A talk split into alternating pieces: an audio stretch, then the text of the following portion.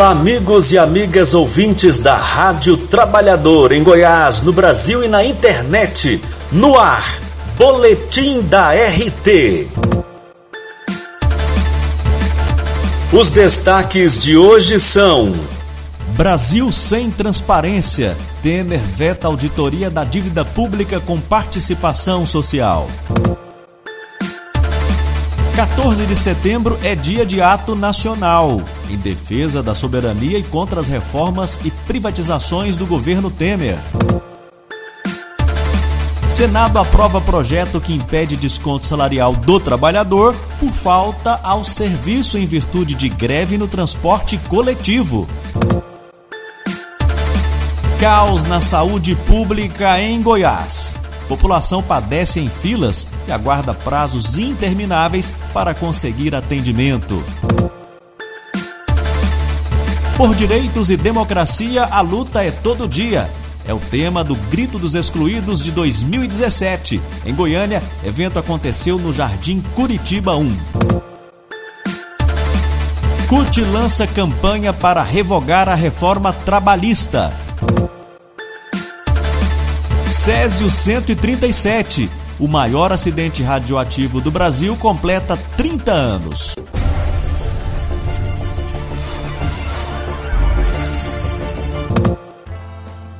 Brasil sem transparência. Temer veta auditoria da dívida com participação social. O Congresso Nacional confirmou por 156 votos favoráveis a Temer e 106 contrários o veto à realização de uma auditoria da dívida pública brasileira, que consome praticamente metade do orçamento do Brasil. Em sessão conjunta, deputados e senadores mantiveram a decisão tomada pelo presidente no último dia 11, quando sancionou a Lei de Diretrizes Orçamentárias de 2018. Esse veto afronta princípios constitucionais básicos como o da transparência e a soberania popular e representa enorme desrespeito para com a sociedade que está pagando a conta dessa dívida, que nunca foi auditada e que absorve todo ano quase a metade do orçamento federal. Como se isso não bastasse, o absurdo do veto à auditoria da dívida, Temer vetou até mesmo a transparência sobre os gastos com juros, que atualmente são contabilizados pelo Tesouro em sua maior parte como se fossem rolagem ou refinanciamento, pagamento do principal da dívida com recursos obtidos mediante a emissão de novos títulos. Mais informações podem ser obtidas no site auditoriacidadã.org.br.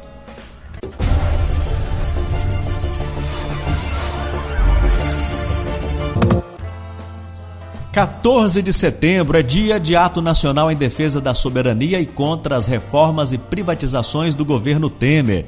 Diversas federações de trabalhadores, centrais sindicais, movimentos populares, igrejas e ramos dos setores público e privado definiram o próximo dia 14 de setembro, quinta-feira, para realizar um grande ato nacional com paralisações.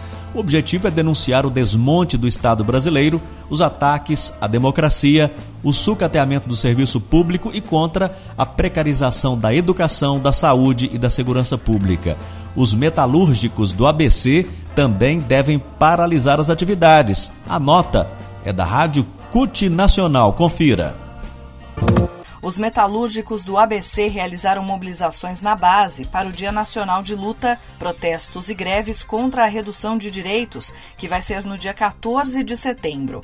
Eles fizeram assembleias na Volks e na Fiban, em São Bernardo, na Papais, em Diadema, e panfletagem do jornal Brasil Metalúrgico na Dura Automotive, em Rio Grande da Serra. O presidente do sindicato, Wagner Santana, participou de assembleias e alertou os trabalhadores sobre os ataques aos direitos conquistados e as ameaças à soberania nacional com as recentes decisões do governo federal.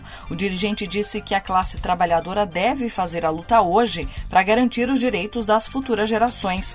Ele explicou que estão retirando conquistas dos brasileiros com a aprovação da PEC do teto dos gastos, que congela investimentos públicos por 20 anos, a reforma trabalhista e a lei da terceirização, além de quererem que a classe trabalhadora trabalhe até morrer com a reforma da Previdência. A mobilização faz parte do calendário conjunto do Movimento Brasil Metalúrgico contra as reformas trabalhista e da Previdência e a lei da terceirização irrestrita. Também integram a pauta conjunta a unidade de ação nas campanhas salariais e a luta por um acordo coletivo nacional que garanta piso salarial e direitos mínimos.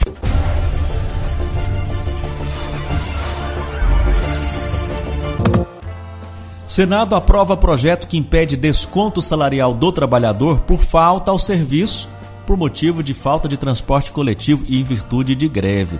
Pois é, a partir de agora, fica proibido o desconto salarial quando o empregado faltar ao trabalho em decorrência de paralisação total do transporte público. É o que determina o PLS 210 de 2014, aprovado pela Comissão de Assuntos Sociais na última semana em caráter terminativo.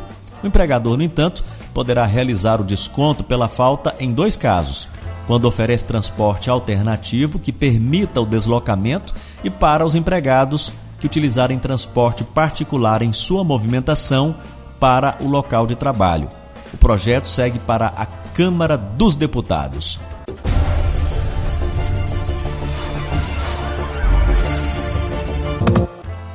Caos na saúde pública em Goiás. Coitado do cidadão que precisou utilizar algum serviço de saúde pública nos últimos dias.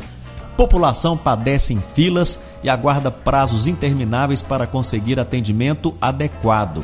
A Central de Regulação de Goiânia parou de agendar exames, consultas e internações por causa da falta de pagamento à empresa terceirizada que controla a parte de informática e desgringolou todo o sistema de saúde e, com isso, até o Hospital Materno Infantil de Goiânia suspendeu as internações por superlotação, deixando mães e crianças que precisam de tratamento desamparados.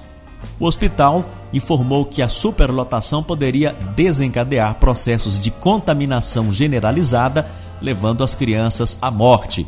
Durante toda a semana, várias denúncias de pessoas em situação gravíssima, aguardando leitos, cirurgias e UTIs, pipocaram nas redes sociais e na grande imprensa. Por outro lado, os trabalhadores da saúde denunciam falta de condições de trabalho, falta de materiais básicos nas unidades de saúde da capital e do interior para atender a população com dignidade. Além de tudo isso, o governo pretende fechar os cais do Jardim Guanabara e do Jardim América para reformas, mas para a presidente do Sim de Saúde de Goiás, Flaviana Alves, o caos na saúde é resultado das terceirizações e da má gestão. É uma situação que não dá para se calar.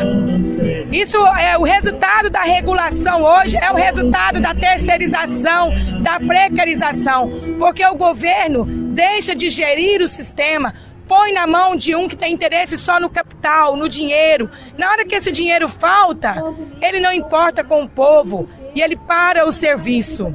Então nós repudiamos esse posicionamento dessa terceirização que deixa o povo a morrer às mínguas nas filas e nas unidades de saúde. Também repudiamos o fechamento das unidades do Guanabara e mais, também do Cais de América, porque a gente quer reforma sim, precisamos de reforma, precisamos de ambiente é, saudável, ter lugar para atender. Mas não pode fechar para acontecer igual Urias, que fechou, o Cais Urias Magalhães, que fechou para uma reforma por quatro meses e já são dois anos e quatro meses. Então, temamos que o Guanabara e o Caixa de América seja da mesma forma. Então, queremos sim reformas, mas queremos reforma com ele aberto, planejada, organizada, porque o nosso povo não pode ficar sem serviço e ter que andar longe de um bairro a outro, de um extremo a outro, para cuidar da sua saúde. Então, o Sim de Saúde denuncia e nós estamos juntos em uma só voz, junto com todos os trabalhadores, usuários e usuárias do SUS, dizer não a todo esse retrocesso nos nossos direitos.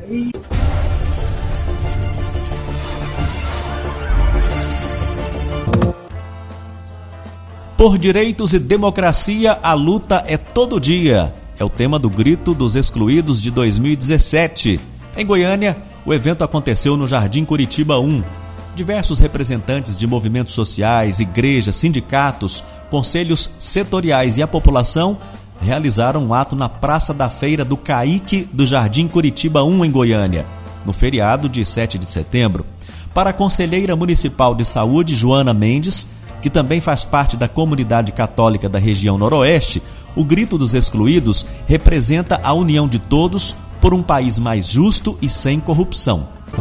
Então nós temos que participar nesse momento aqui no Grito, somar nessa luta é, por saúde, educação, segurança, moradia e todas as políticas públicas que nós tivemos até aqui que agora estão sendo desmontadas. Para a conselheira Joana Mendes, o grito dos excluídos é um momento de denunciar, mas também de renovar as esperanças. Momento de conscientização, momento de anúncio também, né? Porque a gente tem que denunciar as injustiças, mas também tem que anunciar uma esperança, né? O grito ele é um momento de esperança no sentido que nós estamos percebendo que tem mais pessoas que estão juntos nessa luta, né? Rogério da Cunha, da coordenação do Movimento dos Trabalhadores Sem Teto no Brasil, ressalta que as reformas do governo Temer sacrificam a classe trabalhadora e dificultam o acesso à moradia dos mais pobres. O povo brasileiro mora nas ruas, as cidades não crescem para os lados, ela só cresce para cima, numa segregação espacial enorme.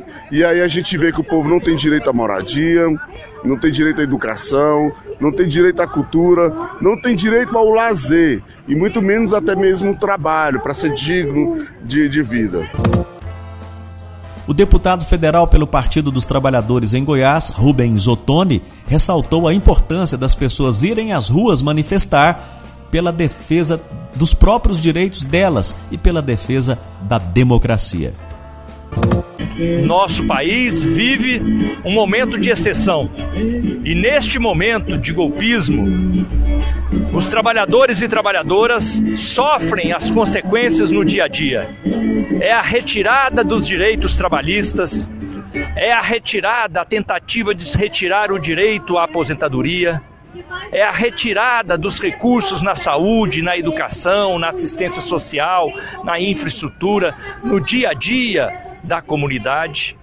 E é por isso que, mais do que nunca, este grito dos excluídos e excluídas espalhados por todo o país. Ele ecoa aquilo que está no coração de todas as pessoas pelo Brasil afora.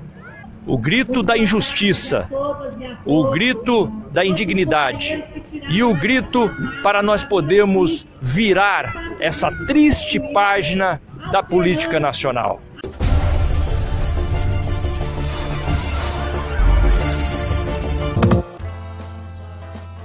O dia 7 de setembro também marcou o lançamento da campanha nacional da CUT, Central Única dos Trabalhadores, pela revogação da reforma trabalhista. O presidente da CUT Goiás, Mauro Ruben, comentou sobre a campanha que pretende recolher 1 milhão e 300 mil assinaturas. Essa reforma que veio para destruir direito dos trabalhadores, das trabalhadoras, acabar com a relação de emprego chegando às raias do absurdo, onde o trabalhador terá que pagar para o seu patrão alguma forma de, de por acaso, seu, seus negócios não deram certo e o trabalhador vai ser obrigado a pagar. Então, isso é uma, um absurdo que está acontecendo no Brasil, não podemos aceitar. Queremos, então, convidar você, companheiro, companheira que está nos assistindo, multiplicar, acessar a página da CUT, acessar o nosso portal, assinar essa petição, esse projeto de lei de iniciativa popular para revogar esse saco de maldade.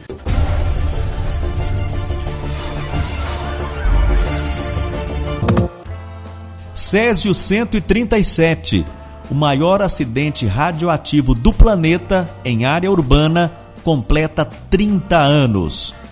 1.400 pessoas foram identificadas como vítimas atingidas e que tiveram sequelas graves, das quais 751 pessoas recebem pensão.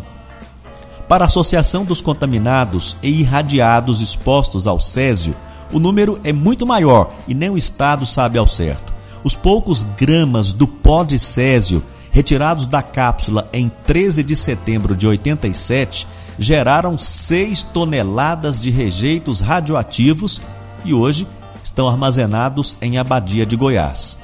Em 1992, cinco anos após o acidente, o governo de Goiás prometeu erguer um memorial na Rua 57, no centro de Goiânia, local onde fora aberta a cápsula para reverenciar as vítimas e servir de exemplo às futuras gerações. Mas isso nunca saiu do papel. O Fórum Permanente sobre o Acidente com Césio 137 promove ato artístico-político na quarta-feira, dia 13. Grupos e artistas goianos marcam a data em que se completará 30 anos do acidente do Césio 137 em Goiânia. A atividade faz parte da mobilização Césio 30 anos, eu também sou vítima. Pois é, o boletim da RT de hoje homenageia todos os goianos e, em especial, os radioacidentados na pessoa da garotinha que faleceu em virtude de contato direto com Césio 137 e que emprestou o nome para a Fundação Leide das Neves. Vamos ouvir Rosa de Hiroshima com Ney Mato Grosso.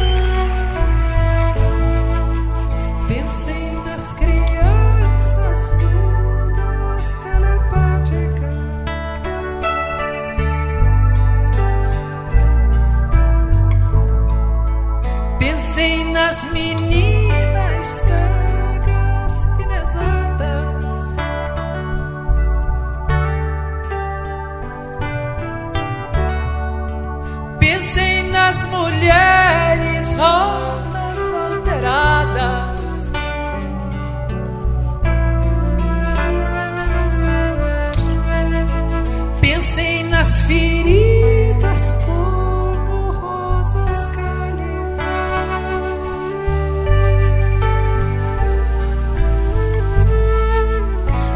Mas